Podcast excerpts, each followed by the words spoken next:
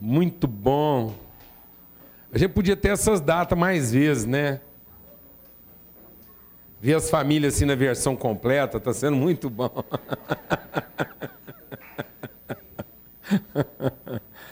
A gente vai fazer o seguinte: a gente todo mês vai ter o dia do pai, no outro mês é dia da mãe, depois é dia do filho, da filha, porque aí, né, filho homem, filha mulher, depois dia do genro, da nora. Vou instalar dia do genro aqui, tá bom? Graças a Deus. Dia do agregado, né? Que ainda não é genro, é aquele pretendente a genro. Muito bom, uma alegria a gente ver, encontrar muita gente querida aqui na versão completa, muito legal, muito bom mesmo. Hoje um pai veio me cumprimentar na primeira reunião e falou assim: minha filha é tão feliz de estar aqui com vocês e eu sou mais feliz ainda de saber que ela está aqui.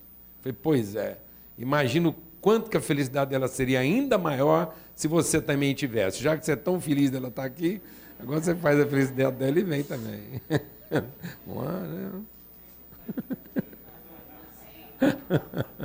Graças a Deus, muito bom. É um privilégio mesmo. Eu queria chamar aqui o Fio. Fio, nosso amigo Fio. Né? Você achou que você sentiu falta dele, é porque ele já voltou para o Reino Unido, tá bom? Ficou aqui seis anos, agora está lá já há quatro meses e uma experiência fantástica, algo maravilhoso. O Fio veio para cá como missionário da Aprender, formamos uma parceria, Aprender Total. Geramos né, um, um, uma ferramenta de trabalho, que é a Apto. Agora, por incrível que pareça, o Fio está lá e aconteceu um milagre. Eu vou contar um milagre aqui antes dele dar o testemunho dele. Nós fomos convocados já algumas semanas antes do Fio ir embora a gente foi chamado pela Polícia Federal na área de imigração, né, que é onde a gente renovava o visto do fio lá. Ninguém estava nem imaginando que podia ser, porque a gente estava fazendo a documentação de, de, de encerramento do processo. Então, tinha toda uma questão trabalhista, um punhado de coisa que estava sendo acertada, documentação para ele poder ir embora. Aí fomos chamados lá, o Fio foi lá e o cara falou que era para ele assinar a documentação, porque ele estava recebendo visto Cadê a carteirinha? Mostra aí para todo mundo ver. Risto permanente no Brasil. O cara da imigração falou assim para ele: Olha, vou te falar uma coisa. Eu trabalho aqui há oito anos. Nunca vi isso acontecer. E aí, mas tem uma coisa: para ele ter esse visto permanente morando lá, para ele ser permanente no Brasil, ele tem que ser missionário da Total lá. Aí a gente ficou pensando se dava para. Entendeu? Gente, eu só queria fazer justiça ao fio e a essa igreja, a Sal da Terra. Porque o trabalho que o Fio desenvolveu aqui no Brasil foi junto com as escolas. Quem ouviu falar no IDEB? Índice de educação. Nós não tiramos primeiro lugar no Brasil, desbancando Santa Catarina? É trabalho do Fio, que ele foi lá em Aparecida, ficou lá numa escolinha, aquela confusão, fizeram o exame, pá! A escola tirou nota máxima e elevou o índice do estado de Goiás. Então vamos bater palmas para o Fio, porque ele merece.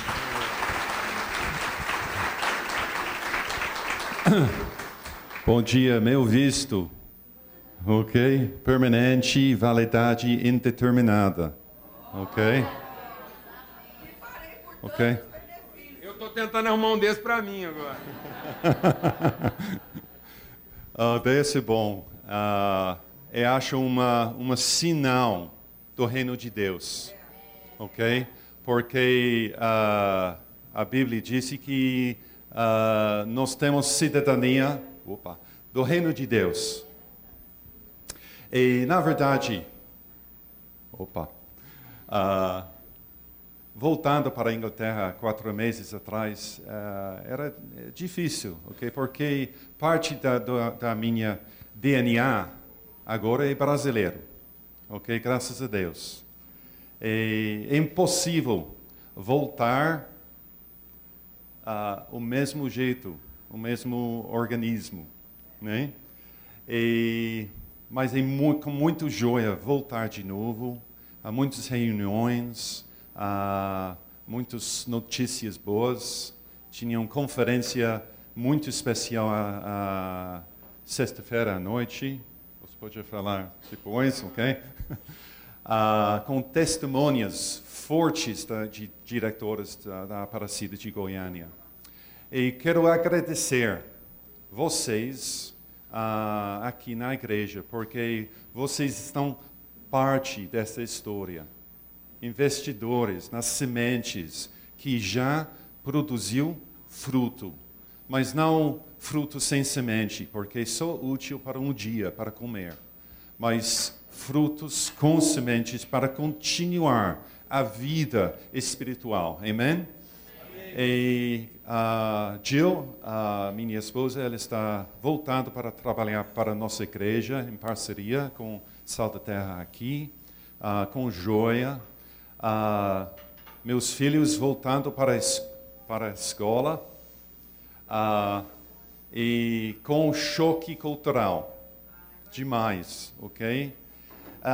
e também com, com alguns desafios também. Essa vida transcultural não é fácil. Há duas semanas atrás, minha filha, ela me disse, pai, é muito mais difícil fazer amizades aqui na Inglaterra do que no Brasil. E ela, ela está sofrendo. Ok, vai, vai passar, passear, mas uh, é difícil. Mas uh, quero agradecer a Deus por tudo ok?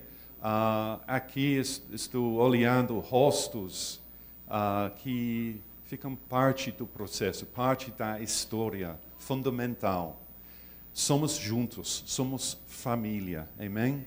E uh, vou continuar trabalhando com Total, continuando trabalhando na, nos campos de refugiados em Líbano, no Oriente Médio, e agora uh, recebi um convite para trabalhar com outra organização para trazer essa experiência no Brasil para outros países também, para ajudar o processo de melhorar, melhoria de educação.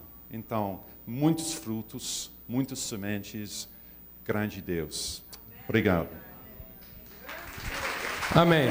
Vem cá, vem cá, filho. É... Tá esquisito, não tá? O som aí, não sei se está muito alto ou está muito médio. Vê lá se tem.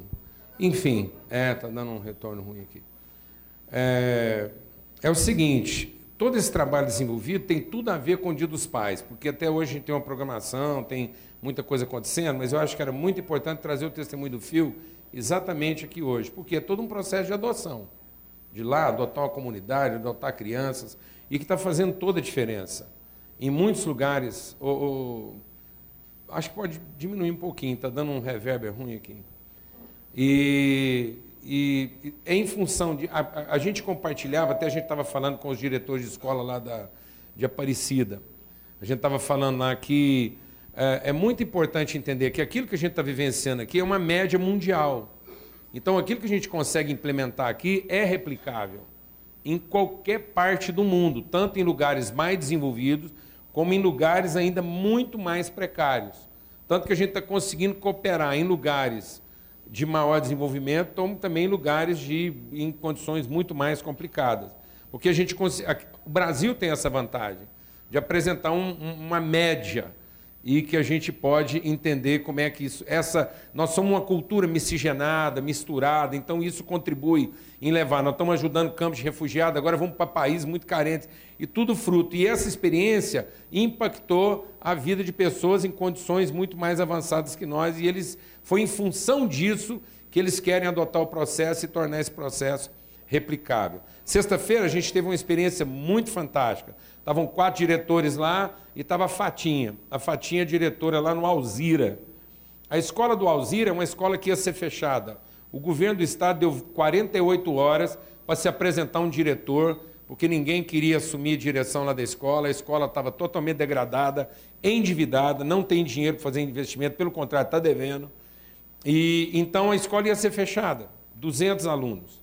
A Fatinha foi convocada na surpresa, disseram para ela que ela tinha dois dias para resolver. E ela é uma mulher de Deus, de oração. A irmã dela é a Marcilene, que já esteve aqui conosco, esteve lá no Reino Unido, com quem a gente já vinha fazendo um trabalho. E a Fatinha acompanhou o trabalho da irmã dela, também lá em Aparecida, no Garavelo. A Fatinha convidou a irmã dela, falou: oh, Eu vou assumir a direção da escola, você vem comigo. E as duas foram amém na vida uma da outra e toparam o desafio da escola do Alzira. A escola não foi fechada, ela se apresentou, passou para dentro da escola, foi orar em todo o terreno da escola, ajoelhar e falar: Deus, eu não dou conta. Vocês terem uma ideia, o tráfico de droga lá na escola do Alzira é feito em cima do muro, era feito em cima do muro. Os traficantes subiam em cima do muro da escola e trocavam droga por dinheiro com os meninos. Uma situação, muita violência, salas degradadas, sem material, dívida, enfim.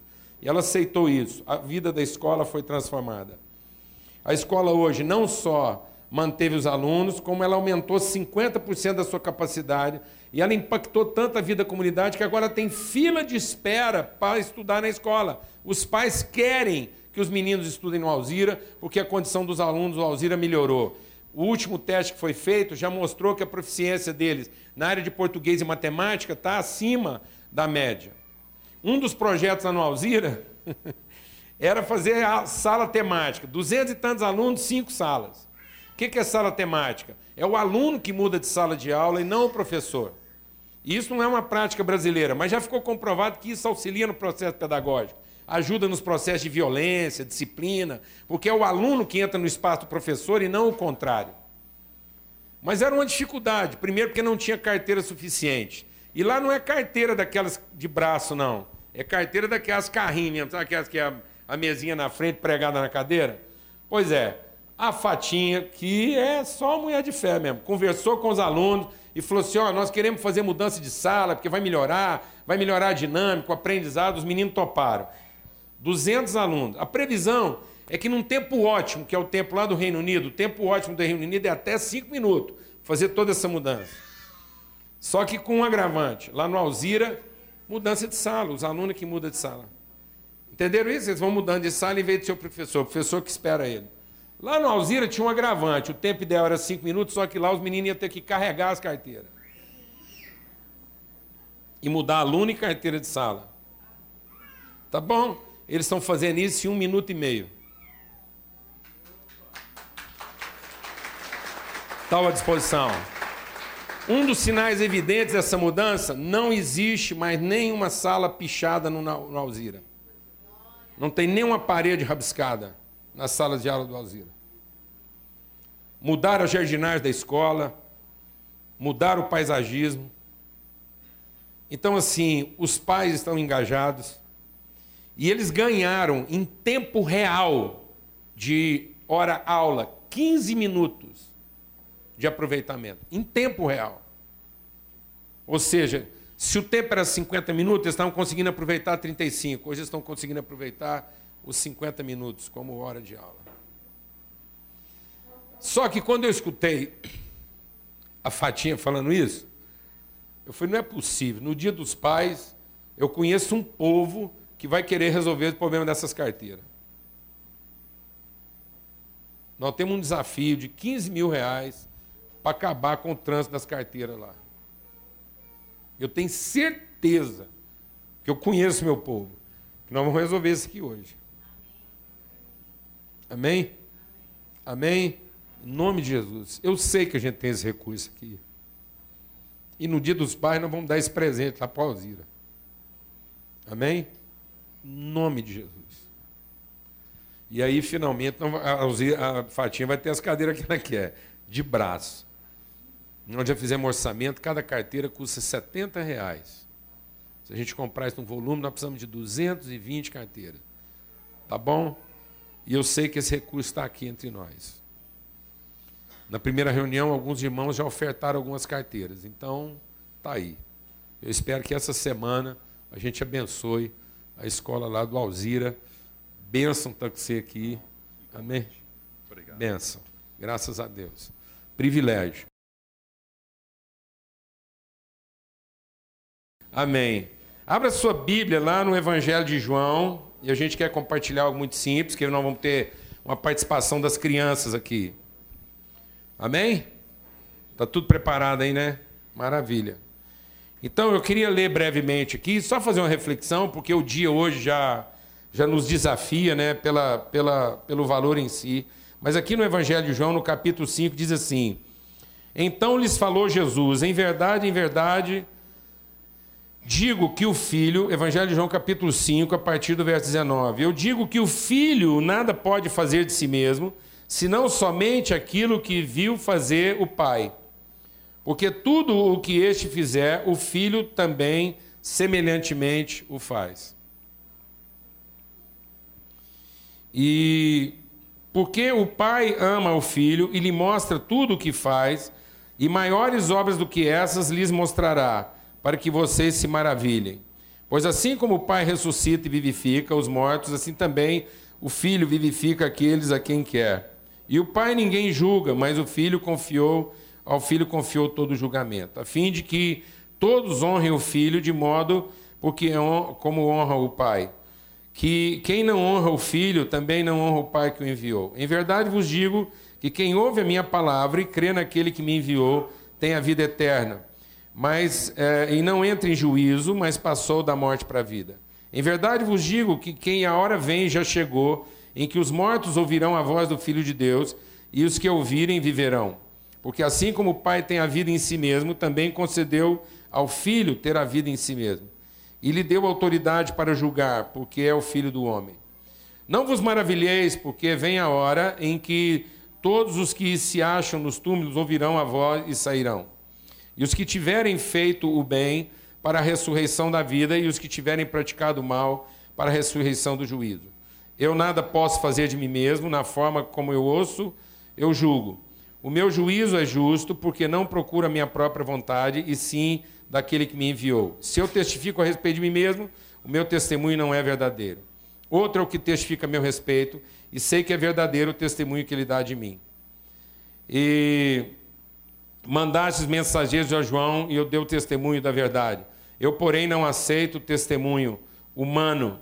Digo-vos, entretanto, essas coisas para que sejais salvos. Jesus está apresentando a sua identidade, a sua relação com o Pai. É interessante que, na medida que Jesus vai tratando dessas coisas com as pessoas, né, e depois lá na frente ele tem outra conversa falando que ele vem da parte de Deus e, e que ele é o enviado de Deus para revelar a natureza de Deus. E aí, quem estava ouvindo, depois lá no capítulo é, 8, a gente pode continuar lendo, e Jesus diz assim, é, no capítulo 8, a partir do verso 34. Em verdade, digo que o que comete pecado é escravo do pecado. O escravo não fica sempre na casa, o filho sim, para sempre. Se pois o filho vos libertar, verdadeiramente sereis livres.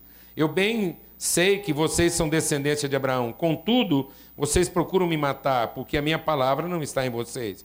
Eu falo de coisas que vi junto do meu pai. Vocês, porém, fazem o que viste junto do vosso pai. E Jesus tinha acabado de dizer para eles, em alguns versículos anteriores, ele diz assim, é, veja lá no verso 23, e ele prosseguiu: Vocês são aqui de baixo, eu sou lá de cima. Vocês são desse mundo, eu desse mundo não sou. O que, que Jesus está ensinando para nós? A importância de entender a nossa identidade, a nossa natureza, a nossa vocação. É isso que é isso, é essa é essa atribuição da paternidade. Nós estamos vivendo uma geração órfã. Porque nós estamos tendo filhos de, de, do fisiológico, filhos da carne, filhos naturais e não filhos espirituais. O grande segredo da paternidade é a gente conseguir imprimir na vida dos nossos filhos aquilo que é o caráter subjetivo da identidade. Nós estamos formando pessoas cuja identidade está radicalmente influenciada pelo seu aspecto fisiológico, pela sua fome, pelos seus sentimentos, pela sua carência, pela sua vaidade, e não pelos seus valores. Esse é o papel da paternidade. Imprimir uma consciência de identidade, de natureza, de propósito, de responsabilidade.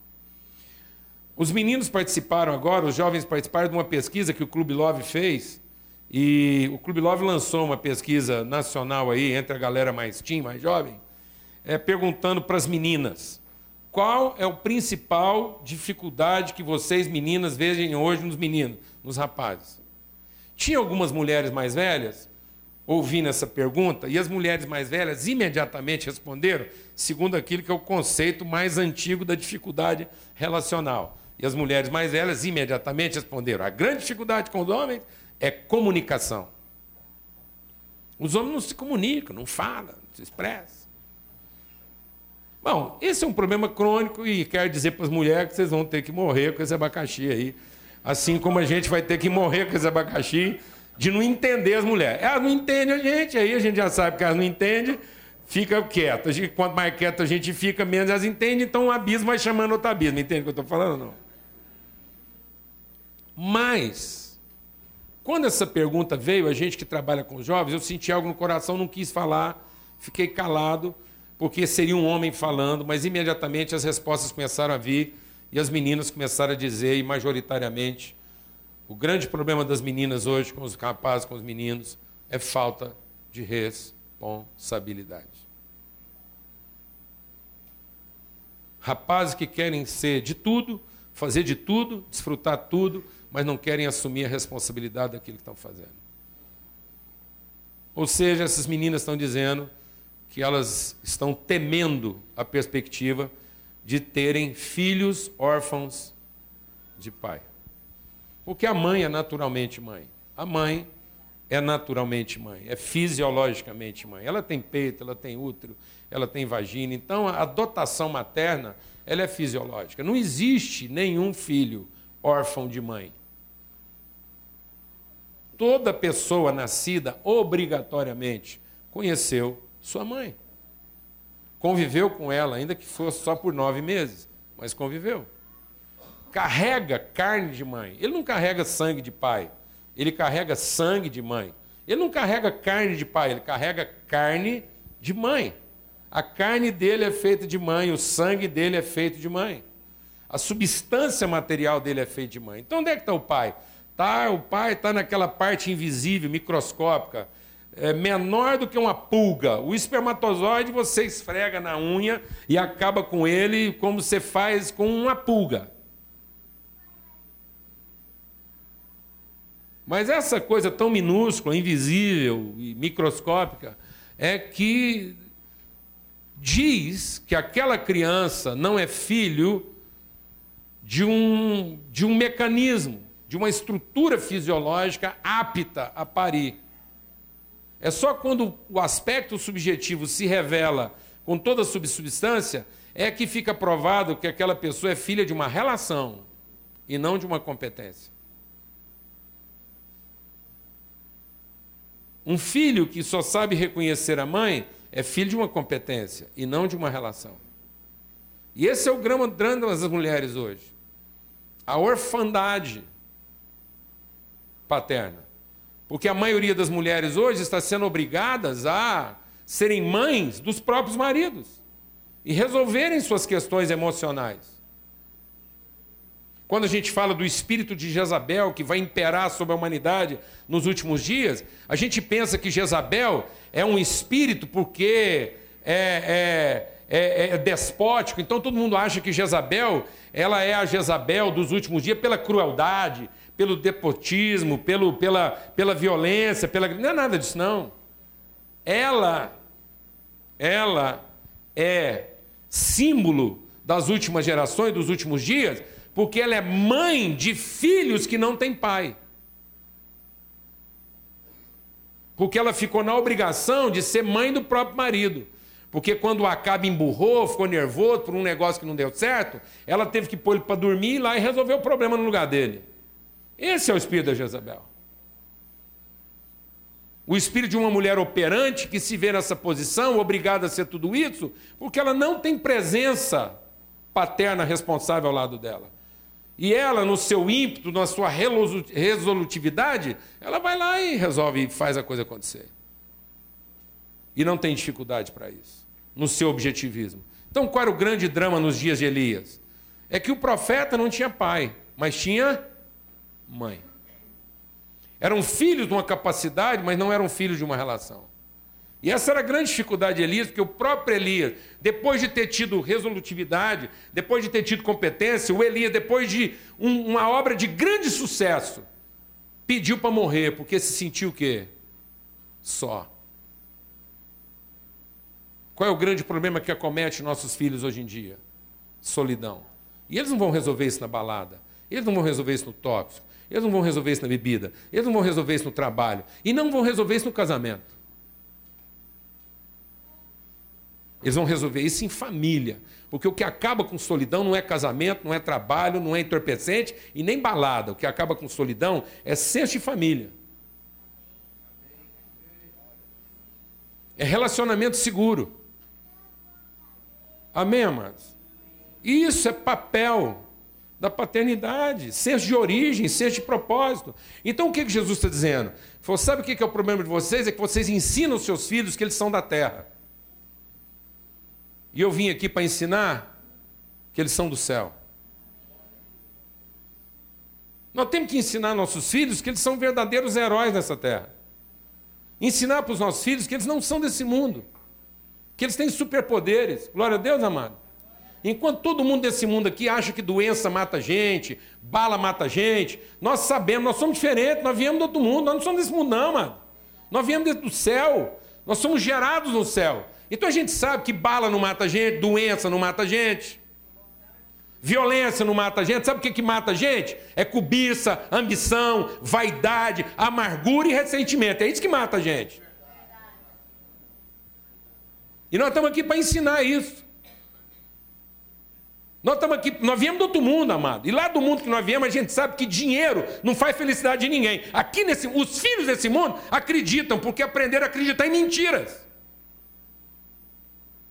Os filhos desse mundo são malditos e são filhos de Satanás, porque a palavra de Deus diz. Jesus fala para aqueles religiosos todos, fala assim: sabe quem é o pai de vocês? É o diabo, porque vocês aprenderam a mentir para os filhos de vocês, porque o pai de vocês é mentiroso. Um dia mentiram para você e você agora mente para os seus filhos.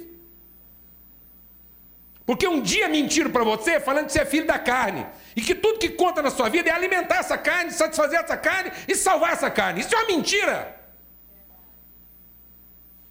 E quem é o pai da mentira? É Satanás.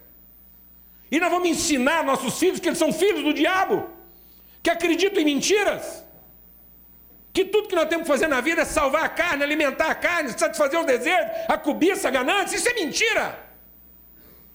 Porque não é isso que fica. Nós não somos esse mundo. Nós temos outros valores, outros poderes. É, nós enfrentamos a vida com outros poderes. Não é com suor que a gente enfrenta essa vida e nem prevalece. Não é com ganância, não é com lucro exorbitante. Sabe como é que a gente vence nessa vida? Lá de onde nós viemos é com fé, com valores, com honra, com dignidade, com respeito. Sabe como é que a gente vence nessa vida? Empenhando uma palavra e dando a vida para sustentá-la, gostando ou não. Porque lá do mundo que nós viemos, a gente não faz o que gosta. Porque a nossa motivação não é fazer o que gosta, a gente faz o, aquilo que o amor manda a gente fazer. Então nós vamos parar de mentir para os nossos filhos.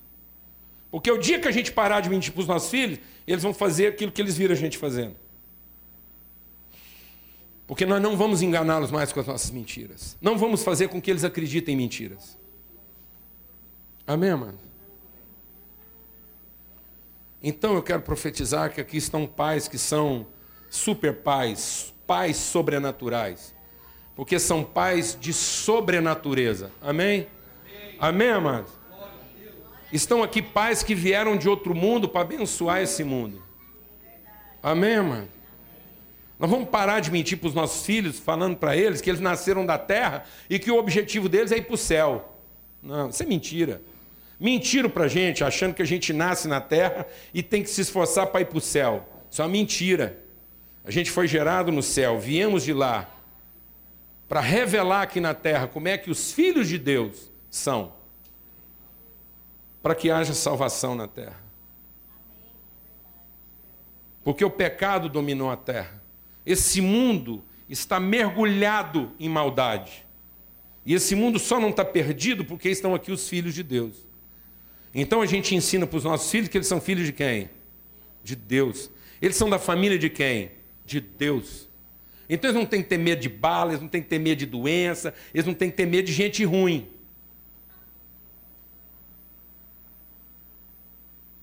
Amém, mano? Glória a Deus. Em nome de Jesus. Porque os filhos dos homens, quando se encontram. Um, um, explicar como é que funciona. A lei diz o seguinte: que entre os filhos do homem, se encosta uma coisa ruim numa coisa boa, a coisa boa fica ruim. Entendeu o que eu estou dizendo? É assim que funciona, não é assim que funciona? É, é mas porque estava na lei. A lei dizia o seguinte: se uma pessoa santa estivesse andando e alguém carregava uma carne podre e esbarrasse na aba da roupa do santo, o santo ficava podre. Isso é a lei. E o pecado tirou força do quê? Da lei. Aí vem o Filho de Deus que desceu do céu e veio e falou o seguinte: sabe o que acontece? Aqui agora é diferente. A coisa santa purifica a coisa ruim. Glória a Deus. Amém. Porque Jesus disse que ele é água viva. Eu já falei para vocês que cristianismo é minha cultura. Presta atenção. Nós somos água viva e a água é o único líquido que tem uma propriedade exclusiva: pressão osmótica. Isso quer dizer o seguinte: que a água é o único líquido que trafega do meio menos denso para o meio mais denso. Amém? Aleluia. Entendeu? Ela trafega do meio mais limpo para o meio mais sujo, para purificar o sujo. Amém, irmão? Isso é propriedade intrínseca de quem veio do céu.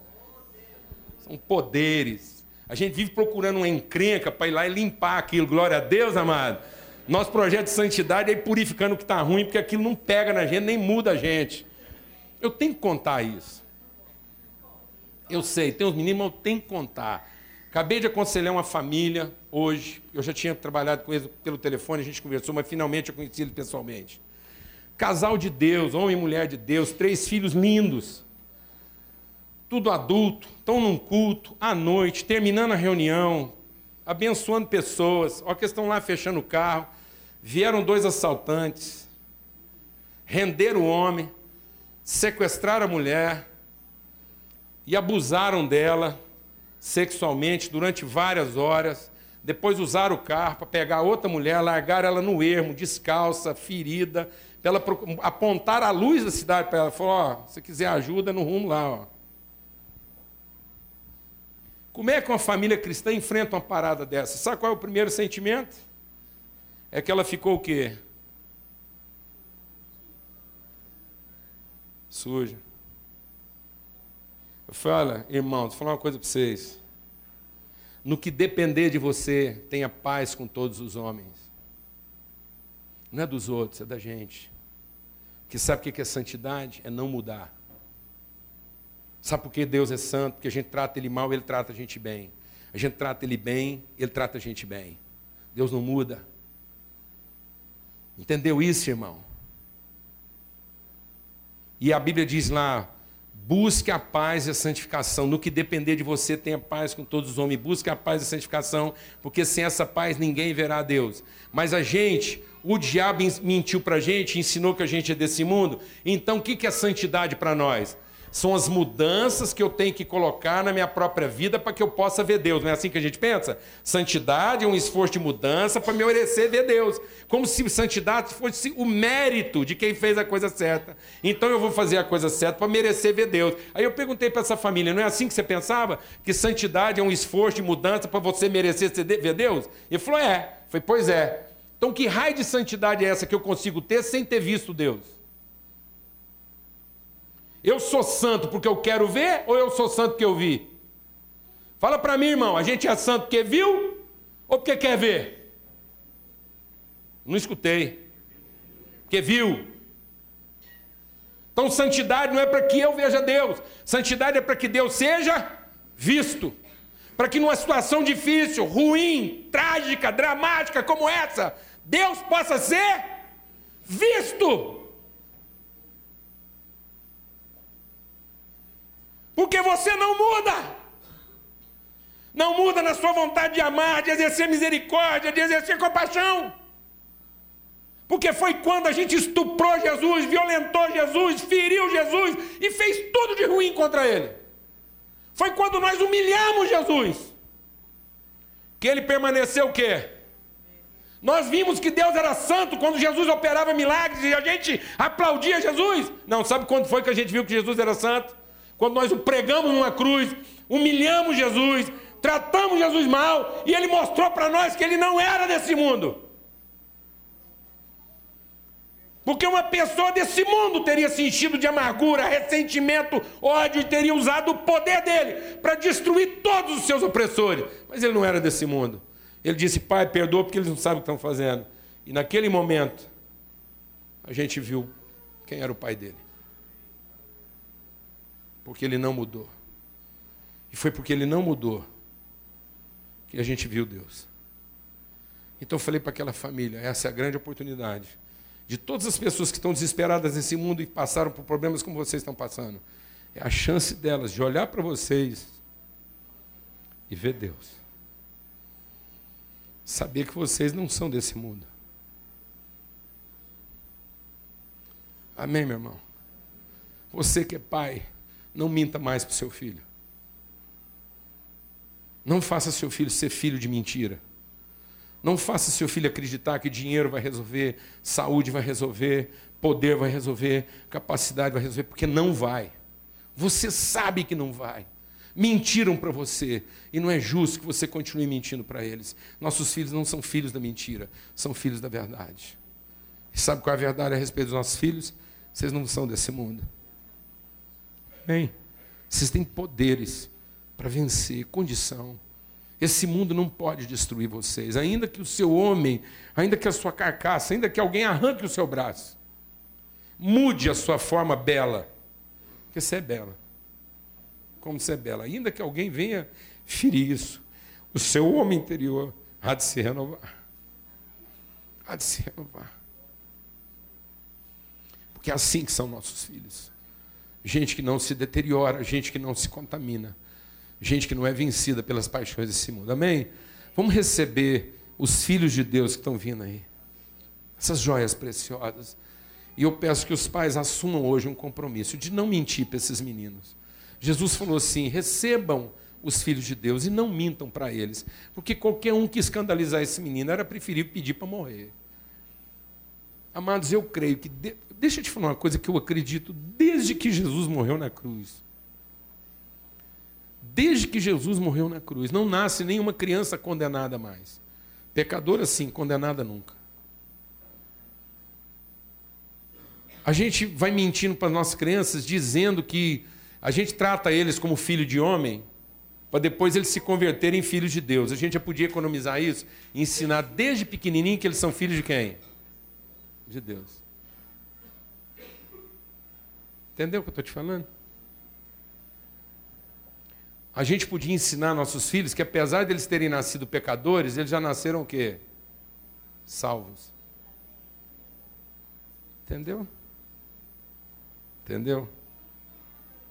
Nós estamos mentindo para os nossos filhos, dizendo que eles ainda serão.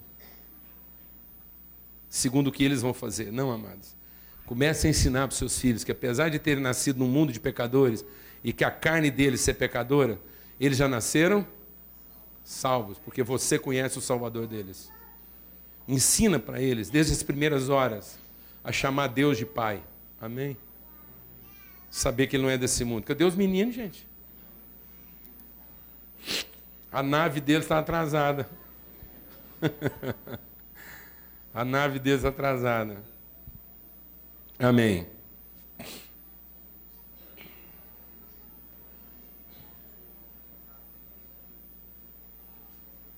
Ó, enquanto os meninos estão chegando aí, eles vão se arrumar aqui na frente, eu vou fazer outra loucura aqui, que a gente fez uma loucura, agora temos que continuar nela, em nome de Jesus. É o seguinte. Isso aqui é uma garrafinha de mel missionário. O que é mel missionário? A gente tem um amigo muito querido, Zé Carlos, e a gente sabe o que é a luta no campo. Pode chegar nos meninos, quem já estiver pronto, que já estiver liberado aí, vai chegar para cá. Então é o seguinte: existe um grupo de irmãos compromissados com o Senhor que estão lá no sul do Piauí, plantando igreja e abençoando gente lá no, no sertão. Muita luta. A gente que visita os campos missionários, e assim às vezes você pensa que fazer missões é. A gente acabou de encontrar um casal ontem que está trabalhando lá na Escócia, ajudando uma igreja lá do lado de Glasgow, pititinha, dificuldade, problema, falta de grana. E eu vi um casal lá, jovem, menina grávida, já tem um filho pequeno, na luta para abençoar a igreja lá escocesa. Pode vir, pode vir, pode vir chegar. Na luta lá para abençoar a igreja escocesa. Ah, já vão entrar fazendo alguma coisa? Não. Ah, então tá bom, depois eu falo. Ah, vai acomodar? Então vem vindo acomodar aqui. Enquanto isso eu vou falando. E o casal está fazendo camiseta para vender, para poder ajudar a obra deles lá na Escócia. E aí o que acontece? Esse mel aqui, ó, os missionários lá do Piauí, eles mesmos, os jovens que estão trabalhando lá, coletam o mel. Eles coletam o mel, por isso vocês vão ver mel de tudo quanto é cor lá, porque é uma coleta natural lá no sertão, engarrafam para poder ajudar na obra missionária lá. Beleza? É o seguinte: num ato de fé, a gente resolveu abençoar todos os pais aqui hoje, só o pai. Quem é pai? Não é para pai que não está aqui, não, ah, vou levar uma garrafinha de mel para meu pai que não veio, não. Porque não vai ter para todo mundo. É, o pai tem que estar tá aqui. Tá bom? Tá? Então você não vai terminar a apresentação, você não sai, porque cada pai aqui, em nome de Jesus, não há de fé, isso aqui é uma oferta que a gente está fazendo, foi, foi, um ato assim de fé. A gente não imaginava, distribuímos 75 garrafas de mel hoje de manhã, e agora. tá bom? Então ninguém sai. Você vai receber aí um, um ato de paternidade. Gente que está lá adotando pessoas e a gente quer abençoar você com o fruto disso. Pronto.